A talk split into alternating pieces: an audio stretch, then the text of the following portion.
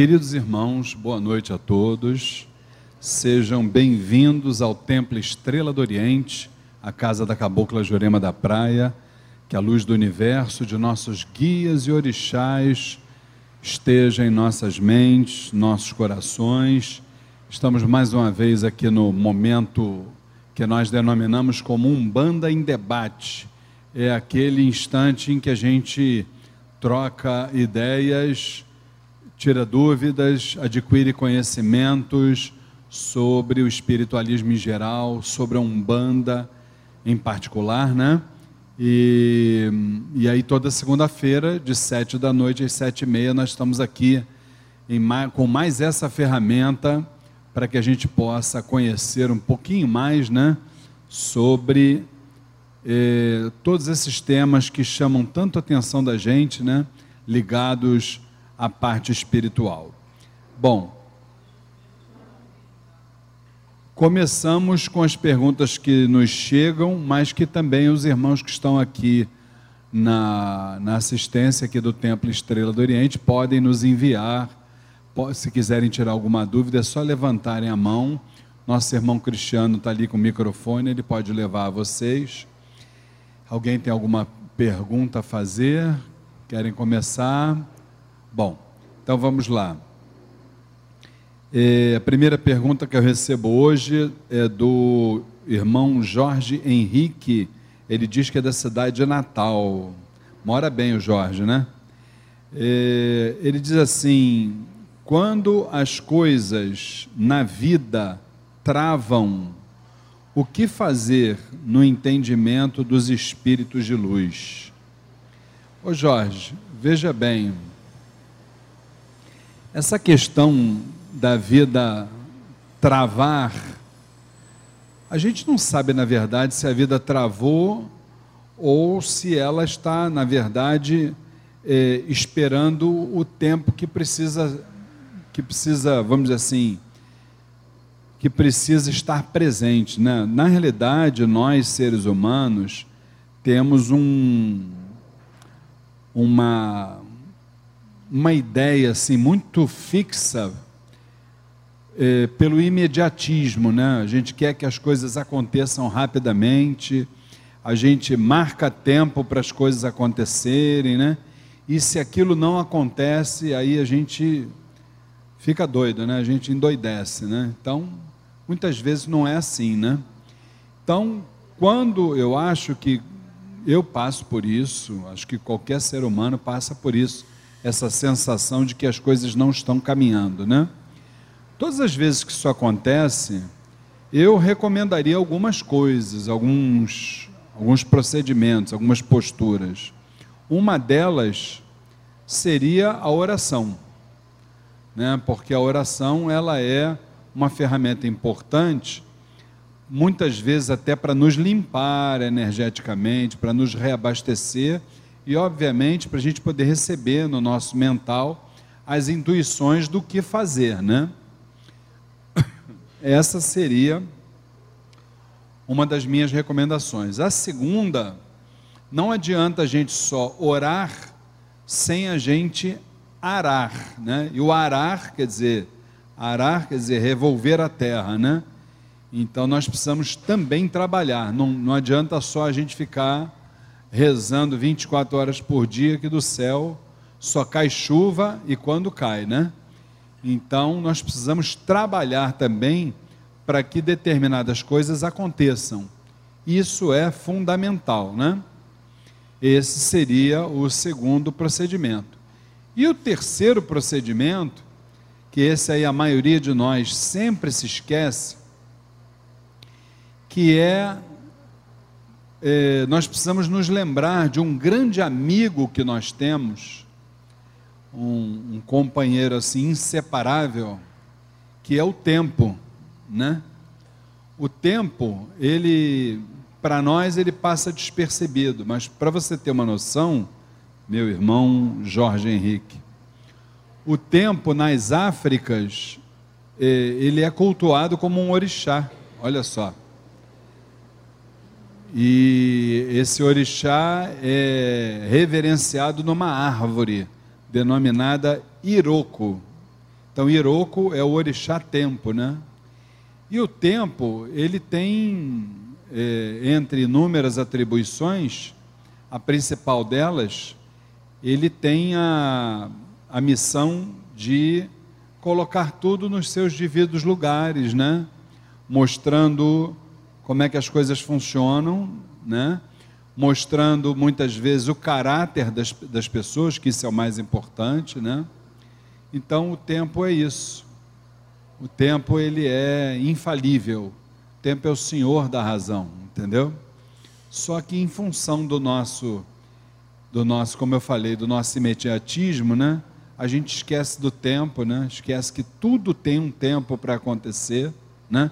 Nada acontece antes, nada acontece depois. Não cai uma folha de uma árvore sem que o Pai maior permita, né? Então a gente fica muitas vezes perdido por causa disso. Então, as três recomendações é essa: primeiro, oração, segundo, trabalho e o terceiro, é, esperar no tempo. E esse esperar no tempo chama-se resignação. Ser resignado é uma coisa maravilhosa. Por quê? Porque a gente aguarda para que o astral superior, o universo, possa fazer a parte dele, entendeu? Nos mostrando quem é quem nessa, nessa escola da vida, entendeu? Então é isso, tá bom, meu querido irmão Jorge Henrique? A outra pergunta é da irmã Marciana Queiroz. Ela diz que é nossa vizinha aqui do bairro de Quintino. E ela pergunta qual é a diferença que eu falo muito em espiritualismo, qual é a diferença entre espiritismo e espiritualismo? Boa pergunta. Espiritismo, minha irmã Marciana, é a doutrina codificada por Kardec, né? Então isso é o espiritismo, né? É o que alguns erroneamente chamam de kardecismo, né? Kardecismo não existe, tá?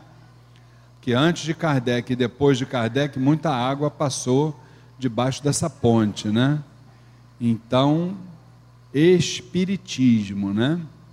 Agora, o espiritualismo, ele é, vamos dizer assim, um conjunto de doutrinas, de religiões, de filosofias que tem em comum algo fundamental, que é a crença, a convicção, melhor dizendo, no karma e na reencarnação. Então, toda religião, toda doutrina, toda filosofia que tem como base o karma e a reencarnação, o agrupamento dessas vertentes a gente chama de espiritualismo, que são exatamente essas crenças que acreditam em algo além da matéria, tá certo? Então, fica aí a nossa resposta para a nossa irmã Marciana. Alguém quer fazer perguntas? Opa, tem uma perguntinha lá. Boa noite, minha irmã. Seu nome? É, boa noite, meu nome é Fernanda. Eu gostaria de saber qual é a necessidade de toda vez que nós temos que fazer um trabalho de cura, estarmos preparados, sem comer carnes, aquele ritual todo que já conhecemos.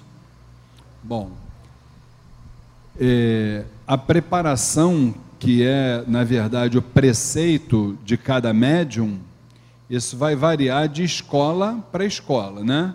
Aqui no Templo Estrela do Oriente, nós recomendamos que o médium eh, tenha uma série de preparativos. Se esses preparativos são seguidos ou não é outra coisa, né? Mas a gente recomenda, com certeza. Um deles é que a pessoa eh, procure tomar os seus banhos de descarrego antes da sessão, depois da sessão, que procure chegar cedo, que procure vir é, com um estado de espírito preparado para se doar, né, para a espiritualidade, se doar para o próximo. E aí vem os cuidados também com o corpo físico. Por exemplo, a irmã citou comer carne. O que acontece? A carne branca e a, car a carne branca no, no, no que tange a, a carne de frango e a, o peixe não tem qualquer problema, tá? O problema é a carne vermelha porque a carne vermelha eh, nós temos uma dificuldade maior de digerir. E nós sabemos, durante o trabalho espiritual, principalmente daqueles que estão trabalhando manifestados ou incorporados, se assim o preferir, eh, nós ficamos como se estivéssemos assim no primeiro estágio do sono o que a gente denomina como letargia. Letargia é uma espécie de uma paralisia.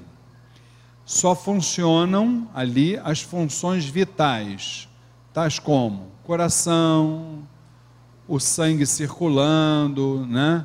Então, questões vitais funcionam. Agora, por exemplo, é, intestinos, né? a, a bexiga, é, entre outras funções, elas ficam paralisadas.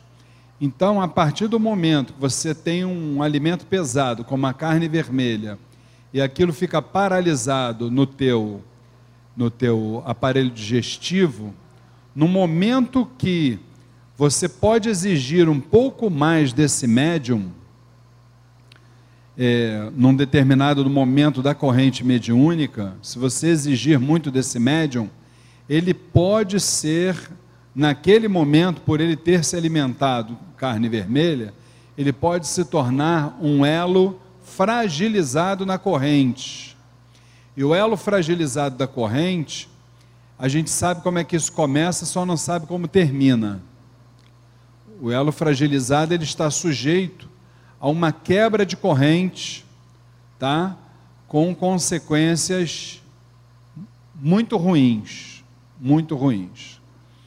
Além da questão da alimentação, nós recomendamos também que se evite nesse dia, por, por exemplo, o sexo. O sexo também não é recomendável. Por quê? O sexo ele não é pecado aos olhos da espiritualidade, de forma nenhuma, quando ele é praticado como consequência né, de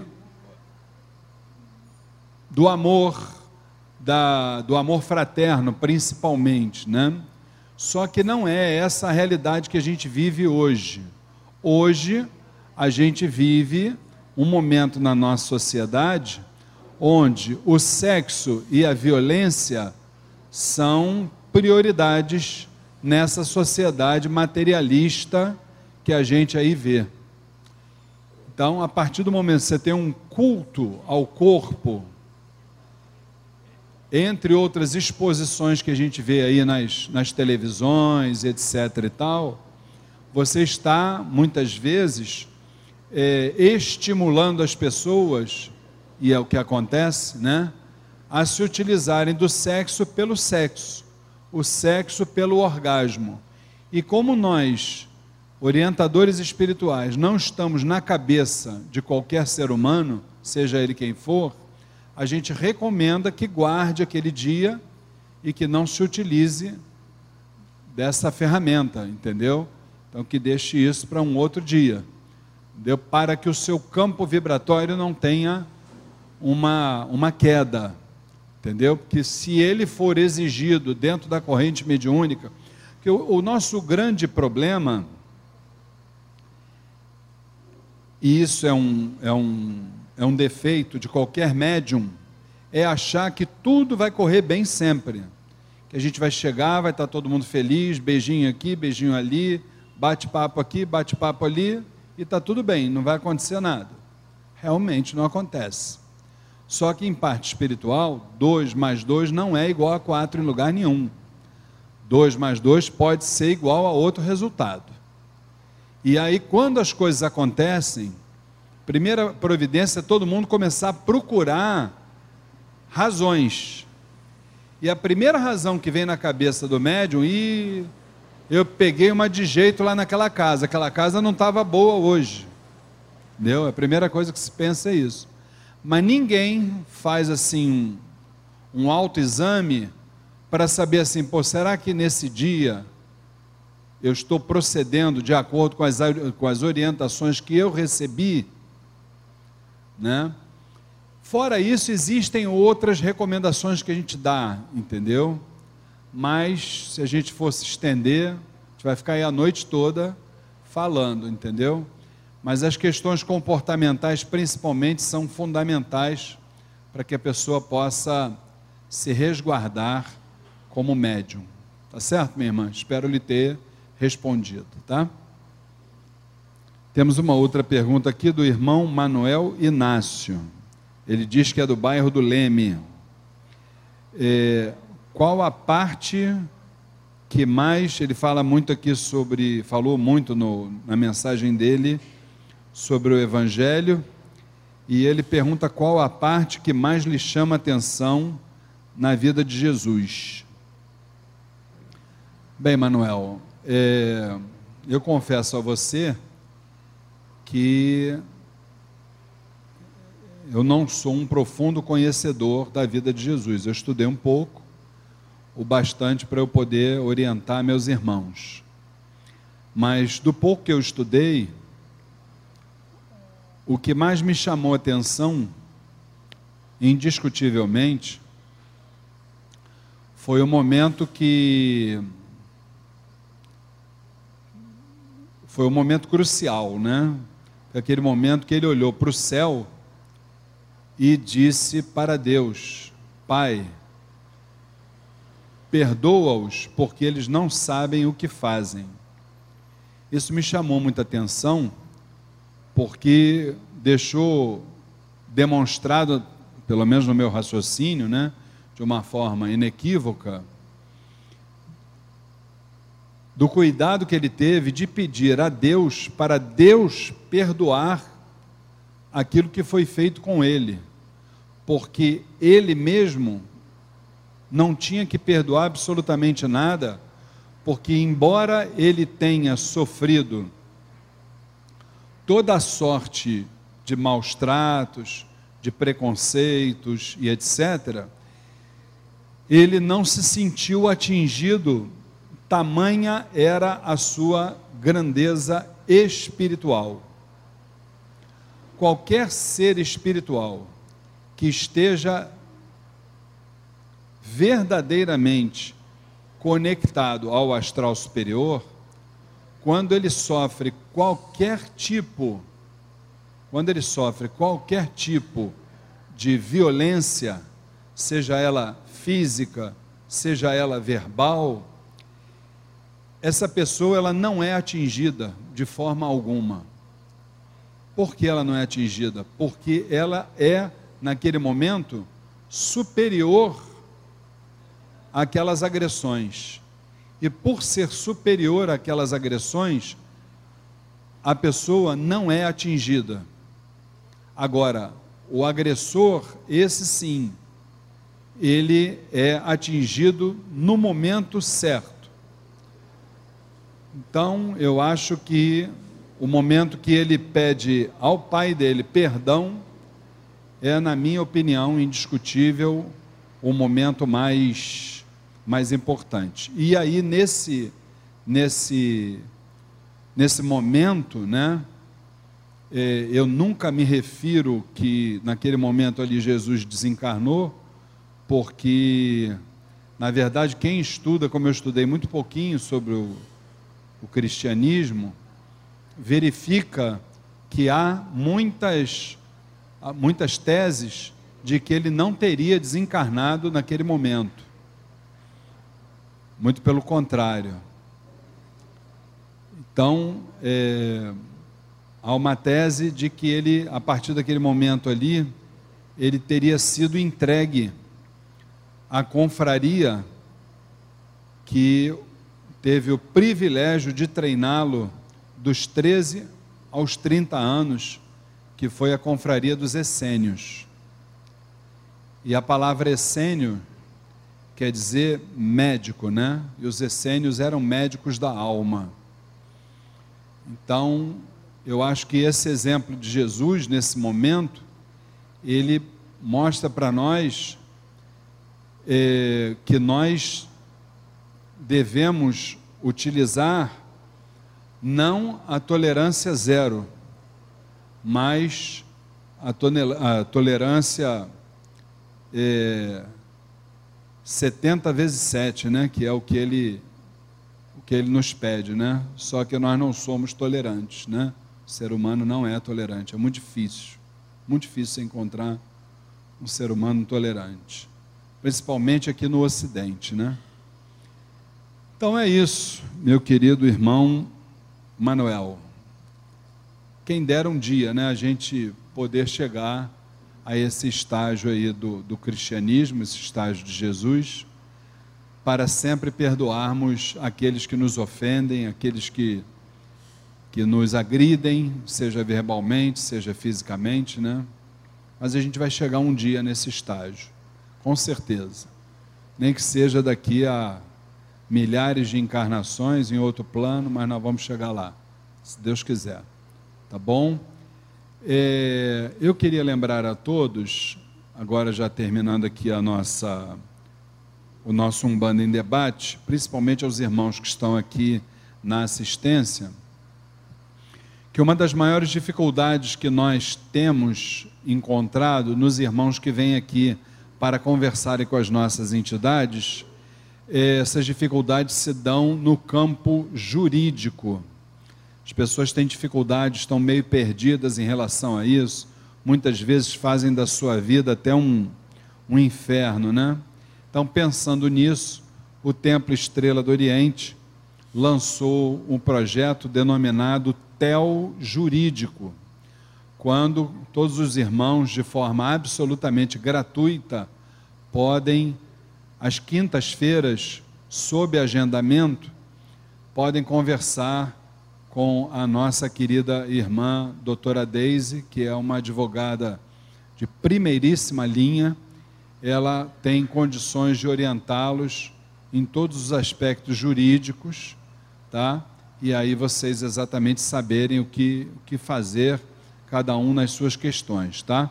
Então, para isso é só anotarem esse telefone que aqui está, esse celular, e entrem em contato conosco antes para fazer o agendamento todas as quintas-feiras, das 5 da tarde às 7 da noite.